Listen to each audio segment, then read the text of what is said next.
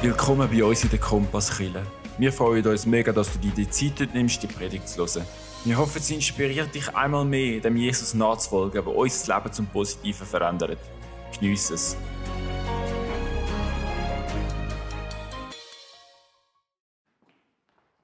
Guten Morgen miteinander. Haben ihr es gesehen? Das war jetzt ein wunderschönes Schauen, gell? Eine Frau stellt das Tischchen an, damit der Mann den Job gut machen kann. Okay, es ist ein Witz. Wir haben es abgemacht vorher, also niemand etwas Falsches denken. Aber, aber jeder Witz oder jede Ironie zeigt ja etwas vom Thema, wo wir uns immer wieder in unserem Leben miteinander äh, oder auseinandersetzen oder auseinandersetzen sollten. Und das machen wir in diesen zwei Predigten am heutigen Sonntag und am nächsten Sonntag. Und zwar habe ich den Auftrag gefasst, ich soll mal über ein paar heiße Eisen predigen. Und ähm, also, was sind heiße Eisen? Ähm, normale Leute denken dann an Sex. In der Kirche meine ich. Also, nein, ich meine, Sex ist ja ein Tabu, gell? Es gibt vier Tabus in der Gesellschaft, habe ich gelernt. Geld, Sex, Macht und der Tod. Du bist wahrscheinlich überrascht, weil du denkst, es gäbe nur drei. Aber es gibt vier Tabus in unserer Gesellschaft. Und ich rede nicht von uns als Kille, sondern ich rede von uns als ganze Gesellschaft. Wir tun uns mit allen vier Themen schwer, obwohl es ist ja gespässig. Geld durchdringt unser Leben. Sex, und ich meine jetzt nicht Sex, sondern Beziehungen, Erotik, all das Thema, das damit zusammenhängt, durchdringt unser Leben. Macht. Hm, was ist jetzt die Übung, die wir da gerade gemacht haben? Ist das äh, eben eine Frau dienen? So? Macht. Ein Dauerthema in unserem Leben. Und sterben tun wir alle. Und wir tun uns mit allen vier Themen eigentlich relativ schwer, zum das äh, sorgfältig in unser Leben so zu integrieren, dass es positive Auswirkungen hat. Bei allen vier Themen reiben wir uns immer wieder dran und stellen dann fest, es ist überhaupt nicht einfach, mit dem, mit dem umzugehen. Jetzt ähm, ist es natürlich so, äh, wo wir vor einem halben Jahr oder so, ich weiß nicht mehr, darüber geredet haben, okay, welche heißen Eisen, fangen wir mal mit sechs an. Dann äh, habe ich gedacht, ja gut, die meisten, wenn ich über das Thema anfange zu reden, dann äh, vor allem die jüngere Generation, lasse uns einmal heute Morgen miteinander wirklich mal mehr ganz grundsätzlich an das Thema angehen, wie gehen wir eigentlich als Männer und Frauen miteinander um und umgekehrt. Und was hat eigentlich der Schöpfer gedacht, wie das könnte oder sollte funktionieren? Und dann können wir mal schauen, äh, wie weit weg wir vielleicht von dem Grundgedanken sind, zu dem wir von Gott her geschaffen sind. Ich rede heute Morgen, oder wir setzen ganz grundsätzlich an, und in dem Zusammenhang reden wir einfach mal über zwei Geschlechter, nämlich über Frauen und über Männer. Kürzlich hat mir jemand gesagt, weißt du, wie viele Geschlechter das gibt heute? Also in dieser diversen Zeit und Gender und all diese Themen. Ähm, hat jemand eine Idee?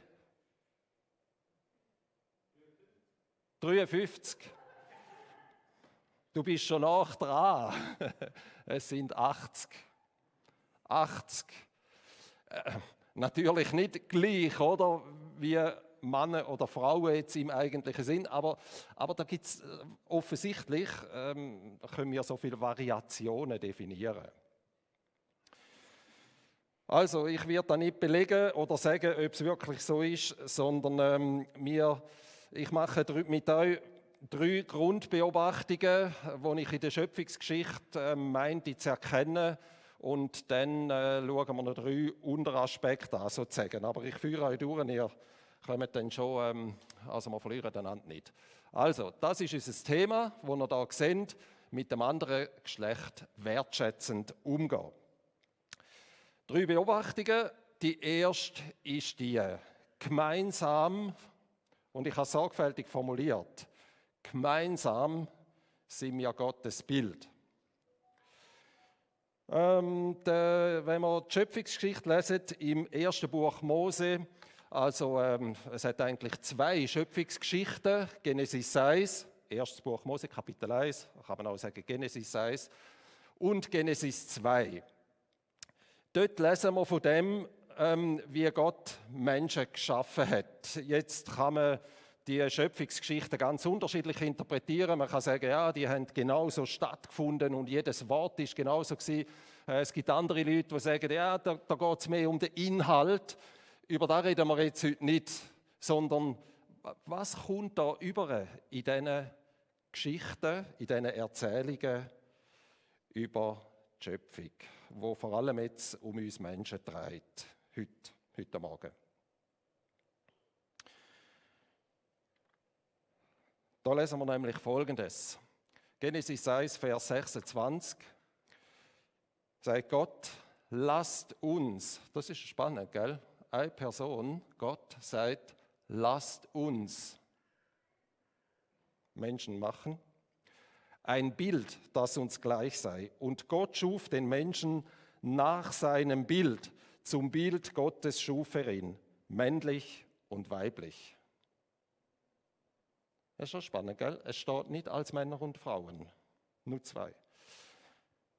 Es steht einfach männlich und weiblich. Jetzt, äh, das Thema lassen wir auf der Seite, das wäre etwas anderes, wie da ist mit männlich und weiblich und wer von uns wie viele Anteile in sich hat. Ähm, heute Morgen zeige ich mal mehr meinen männlichen Anteil vielleicht oder nimmst du wahr, aber ich auch weibliche Anteile und so. Also das ist eine hochkomplexe Geschichte, aber da lassen wir jetzt auf der Seite, sondern wir schauen nur mal äh, oder setzen den Fokus auf das, was ich farbig gemacht habe in dem Text, nämlich das Bild. Gott macht ein Bild Hebräisch Selem. Kann man auch mit Götzenbild übersetzen.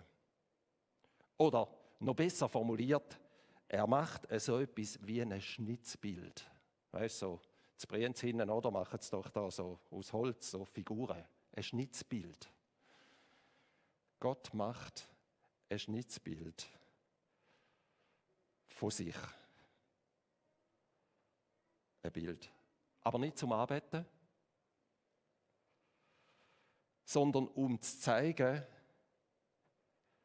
wer er ist, wie er ist.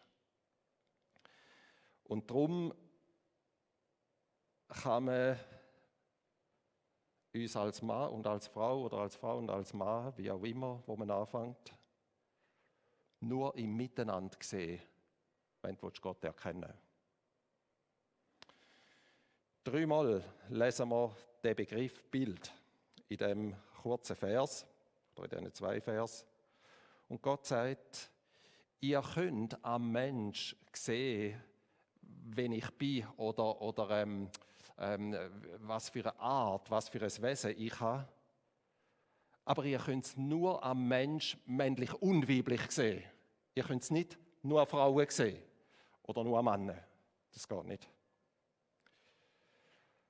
Und es ist uns völlig klar, mir ist auch klar, als Mann bin ich natürlich einseitig. Ich kann mich zwar versuchen, in die Gefühlswelt oder in die Befindlichkeit von einer Frau hineinzudenken, aber ich, ich bin es nicht. Also ich bin sehr begrenzt an dem Punkt, einseitig begrenzt. Ich kann alleine als Mann Gott nicht abbilden. Das geht nicht. Und du als Frau kannst alleine Gott nicht abbilden. Das geht nicht. Der Gott von der Bibel ist auch nicht einfach Mann oder Frau, wie wir uns das manchmal vorstellen und in Kinderzeichnungen manchmal auch dargestellt wird, sondern er ist beides. Lasst uns, er ist beides, Mann und Frau. Oder eine Kategorie drüber, so könnte man sagen. Er ist ein Gott von der Gemeinschaft. Und wenn du den Gott von der Gemeinschaft willst, besser erfassen dann schau es Miteinander von Mann und Frau an. Ich sage es nochmal, weil das ist sehr zentral.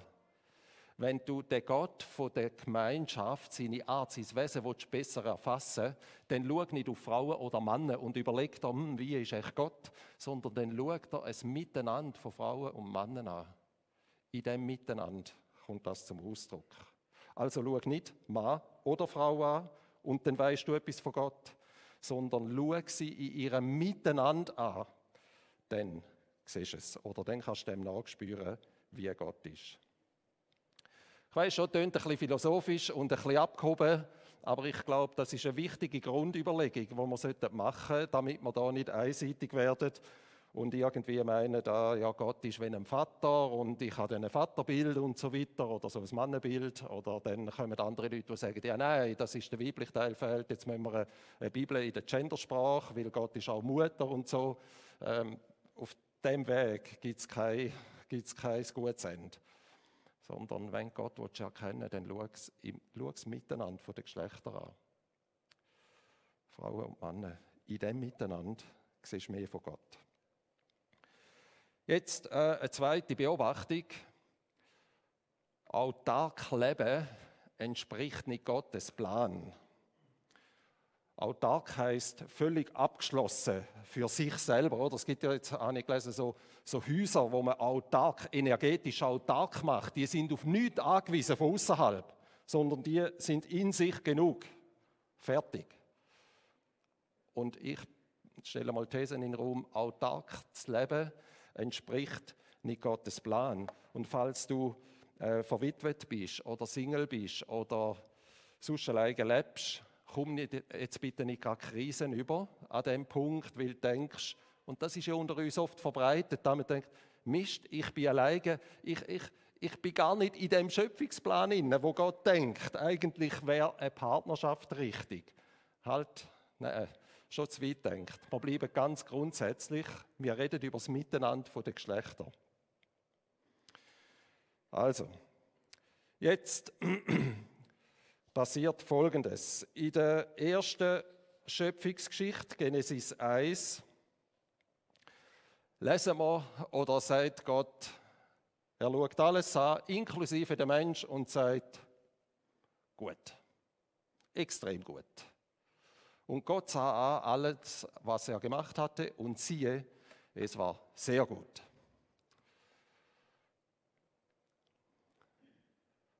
Je mehr wir wissen über uns Menschen, wie wir funktionieren, desto eher kommen wir zur Erkenntnis und sagen, äh, das ist extrem ein Wunderwerk. Ich habe Leute in meiner Familie, die nicht sehr überzeugt sind ähm, von dem Schöpfungsbericht und dass Gott so alles gemacht hat und so. Aber an dem Punkt sind wir uns einig. Es ist extrem komplex, wir Menschen. Und wenn man es nüchtern betrachtet, dann ist das höhere Schule, nicht nur höhere Schule, sondern gigantisch. Also Gott schaut das an, was er gemacht hat, und er sagt, es ist sehr gut. Und jetzt liest ich ein Kapitel weiter und dann sagt Gott, nicht gut.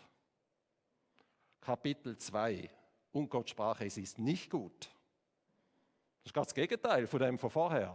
Nicht gut, dass der Mensch allein sei. Ich will ihm eine Hilfe machen, die ihm entspricht. Oder man könnte auch übersetzen, die ihm als Gegenüber da sei. Auf da kommen wir noch zurück. Jetzt reden wir zuerst einmal über gut und nicht gut.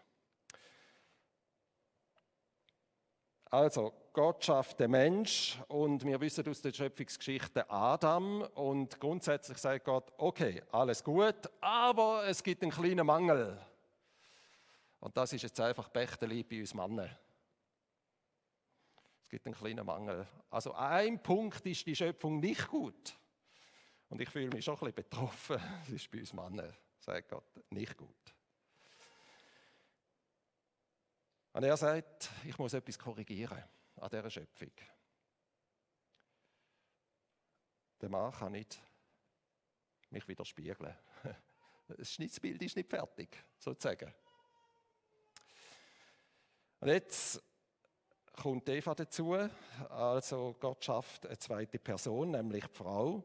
Und jetzt ähm, müssen wir mal einfach grundsätzlich festhalten. Der Gott, äh, nein, Adam braucht nicht eine Frau wegen Kochen oder Staubsaugen oder wegen Sex oder was weiß ich, damit der Mann glücklich und zufrieden leben kann. Sondern er braucht eine Frau nebendran, weil alleine ist nicht gut. Er kann das nicht widerspiegeln, was eigentlich das Grundanliegen von Gott ist.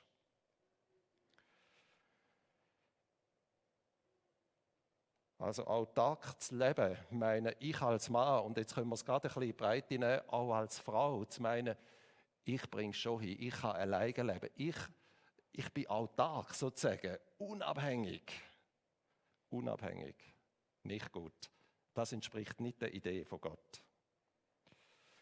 Also es ist eben nicht so, dass du als Frau oder ich als Mann, äh, dass wir alles in uns haben und ähm, alles alleine hinkriegen und äh, auf niemanden angewiesen sind, äh, sozusagen unser Leben alleine meistern können. Wir können auch Tag leben, nein, es ist nicht so. Wir können nicht sagen, ich brauche niemanden. Wir brauchen einander.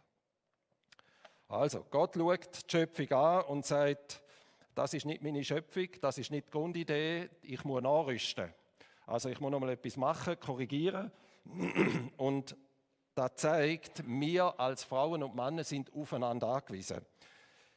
Wir sind aufeinander gegengeschlechtlich angewiesen. Wir brauchen einander und nur alleine als Mann oder auch, wenn ich jetzt einen anderen Mann eine homosexuelle Partnerschaft würde eingehen, mit, mit dem, das ist zwar auch eine nette Beziehung und vielleicht eine sehr gute Beziehung, aber mit dem können wir da nicht widerspiegeln, was Grundanliegen ist. Und nochmal, ich rede nicht von Ehe oder so jetzt, sondern grundsätzliches Miteinander von uns als zwei Geschlechter. Wir sind aufeinander angewiesen. Nur miteinander sind wir das Bild, widerspiegeln wir Gott. Alleine geht es nicht. Also, das ist die zweite, äh, die zweite Beobachtung. Gewesen. Autark leben entspricht nicht Gottes Plan. Und jetzt kommt der dritte Punkt, und das ist so ein bisschen der Hauptteil von meiner Predigt. Drei Aspekte für unser Miteinander, wo wir aus dieser Schöpfungsgeschichte herauslesen. Und ich sage bewusst könnten herauslesen, ähm, vielleicht ist jetzt der eine oder andere Gedanke ein bisschen mutig oder ein bisschen neu für dich, aber ich lade dich ein, mal dich darauf einzulassen und über das nachzudenken. Und ich glaube, es ist eben auch sehr wichtig und hilfreich, weil wir sind so schnell bei unseren Themen von Partnerschaft oder ich lebe verwitwet oder als Single oder bin geschieden ähm, und dann denkt man sofort, ja nein, das ist jetzt, ich bin nicht mehr in dem Plan von Gott quasi. Und dann äh, sagt man, ja, nur eine Ehebeziehung ist das einzig richtig. Nein, ich bin nicht dort, sondern ganz grundsätzlich, wie ist unser Miteinander als Männer und als Frauen? Und darum leiten wir drei Aspekte mal ab, oder leite ich drei Aspekte ab und ich möchte die mit euch teilen, da aus der Schöpfungsgeschichte. Der erste Aspekt ist der, also da haben wir jetzt gerade gelesen, oder? Und ich blende den Vers nochmal ein, der mit der Hilfe. Und Gott sprach, es ist nicht gut, dass der Mensch allein sei, ich will ihm eine Hilfe machen.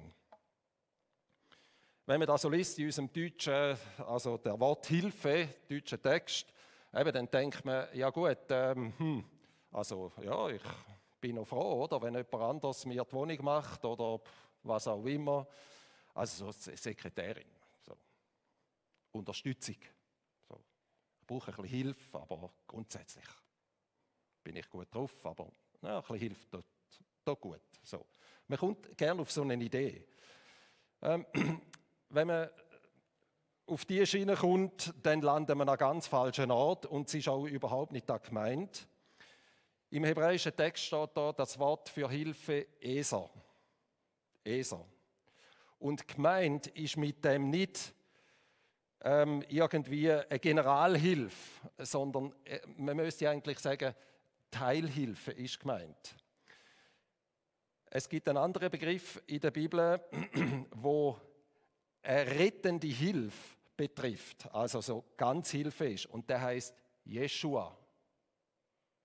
Jeshua. Und jetzt klingelt es vielleicht bei den Einzelnen. Es gibt ein, äh, im Neuen Testament eine Person, die so heißt, Jesus. Jeshua. Das ist die rettende Hilfe. Also Jeshua heißt rettende Hilfe. Eser heißt Teilhilfe. Also das ist jetzt meine Übersetzung. Ähm, können, es geht um den Inhalt. Ganz Hilfe brauchst, wenn du, wenn du nicht kannst schwimmen und kannst in Zürichsee oder so, also und kannst nicht das Land schwimmen. Dann brauchst du ganz Hilfe im Sinn von lebensrettender Hilfe. Und da sind wir nicht einander als Geschlechter, sondern wir sind Teilhilfe. Also in der Schöpfungsgeschichte, die Frau ist als Teilhilfe geschaffen.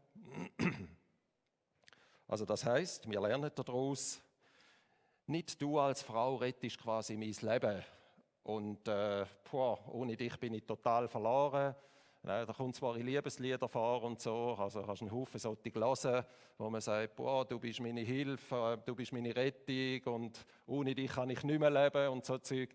Nein, du kannst ohne Gott nicht leben. Aber ohne Ehepartnerin oder Partner kannst du durchaus leben. Aber wir brauchen einander vis-à-vis. -vis. Es gibt Sachen, die kann ich eben nicht als Mann, da brauche ich dich als Frau. Und in der Schöpfung ist unser Miteinander, wir sind einander zugeordnet als Teilhilfe und nicht als Rettung. Wichtiger Unterschied. Wir helfen einander, und jetzt übertrage ich es auf beide Geschlechter, wir helfen einander zur Ganzheit, um miteinander das zu widerspiegeln, was Gott eigentlich, wer Gott ist. Eben im Schnitzbild. Und zu dem Zweck muss man überhaupt nicht verheiratet sein. Äh, das geht auch als Single oder, ähm, ja, oder als verwitwete Person oder wenn man geschieden ist, wenn man alleine lebt. Wir können genau gleich uns zur Hilfe werden als Frauen und als Männer gegenseitig. Könnte man noch weiterdenken, aber das überlasse ich euch beim Mittagessen.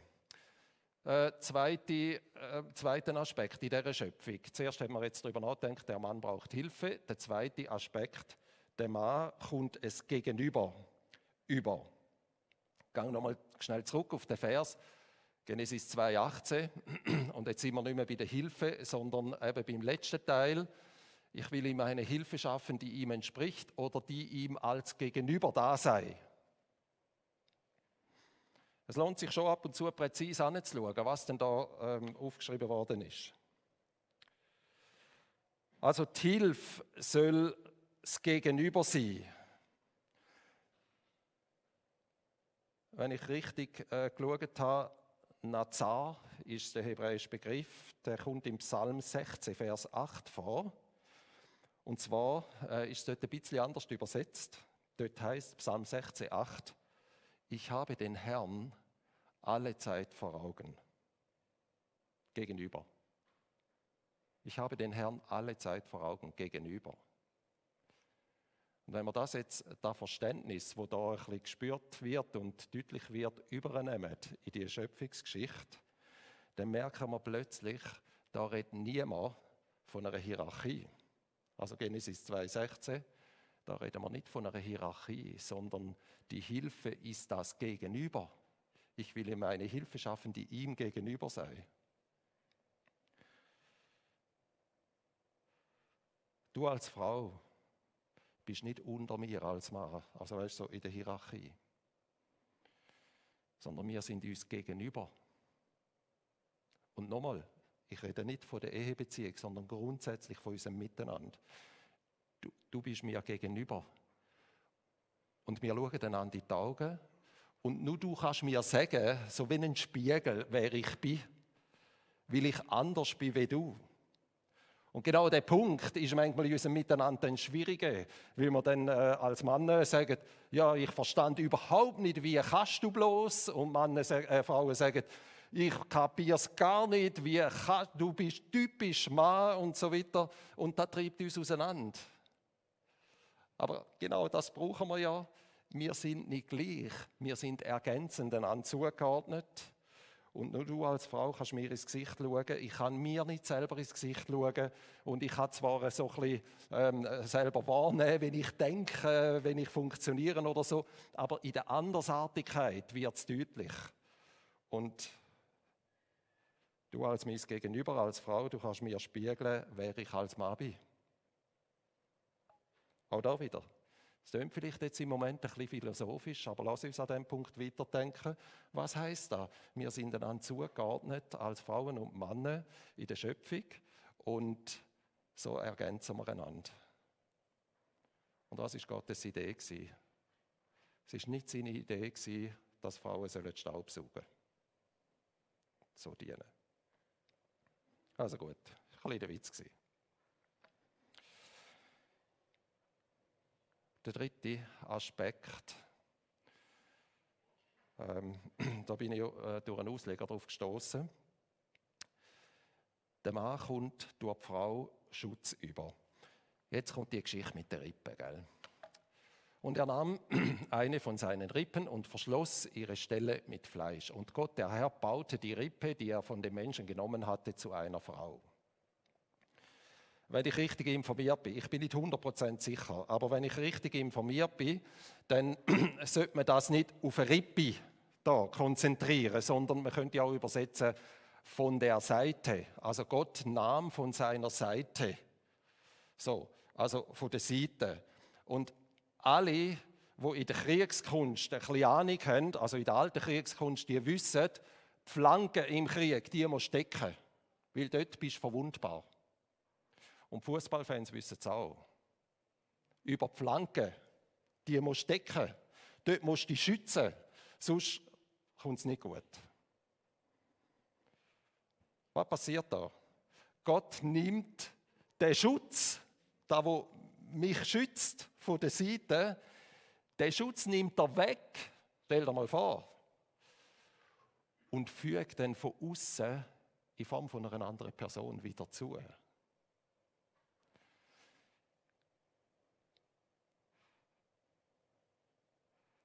Gott nimmt mir als Mann den Schutz weg und fügt dann in Form von einer Person wieder zu. Und darum komme ich auf die Idee, der Mann kommt durch die Frau Schutz über.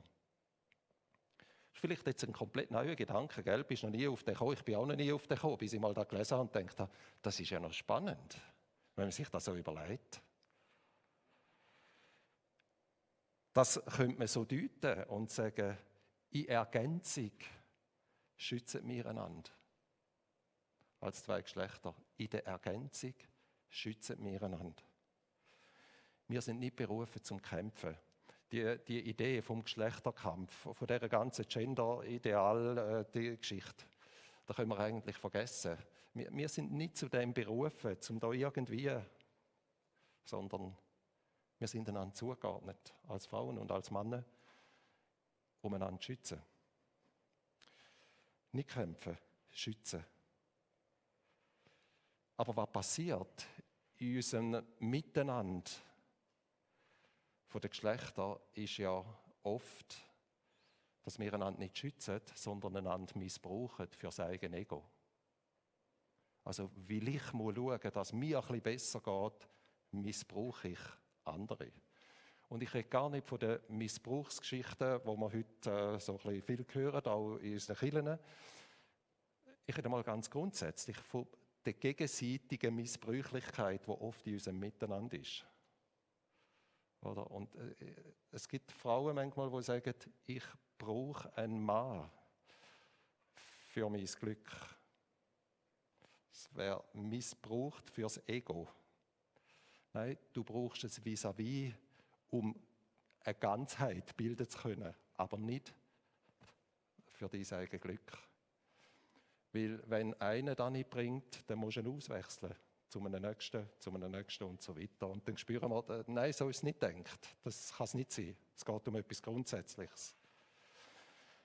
Nicht kämpfen gegeneinander und einander missbrauchen für sein eigenes Ego, sondern als Schutz.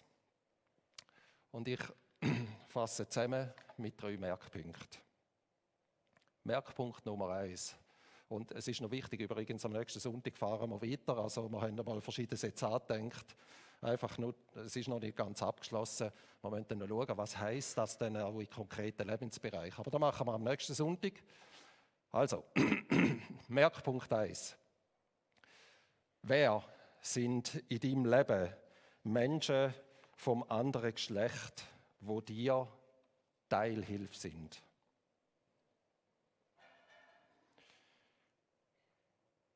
Und nochmal, äh, musst jetzt nicht gerade an die Ehepartnerin oder Ehepartner denken, sondern grundsätzlich in deinem Umfeld. Und ich kann dir sagen aus eigener Erfahrung, es ist ein extremes Segen, wenn man das erlebt, nicht nur in der eigenen, ich lebe in einer Ehebeziehung, also in der eigenen Ehebeziehung, sondern wenn ich auch mit anderen Frauen einen, einen Kontakt habe oder im Kontakt bin, wo so etwas spielt und nicht auf die falschen Gedanken kommen. Das ist nicht äh, irgendwie, weil ich aus meiner Beziehung ausbrechen überhaupt nicht, sondern das Miteinander der Geschlechter auf Augenhöhe. Und dann spüre ich, es gibt auch andere Frauen, wo mir vis-à-vis -vis sind und so etwas wie Teilhilfe sind. Zweite Frage oder zweiter Merkpunkt. Wer sind die Menschen vom anderen Geschlecht, wo dich schützen?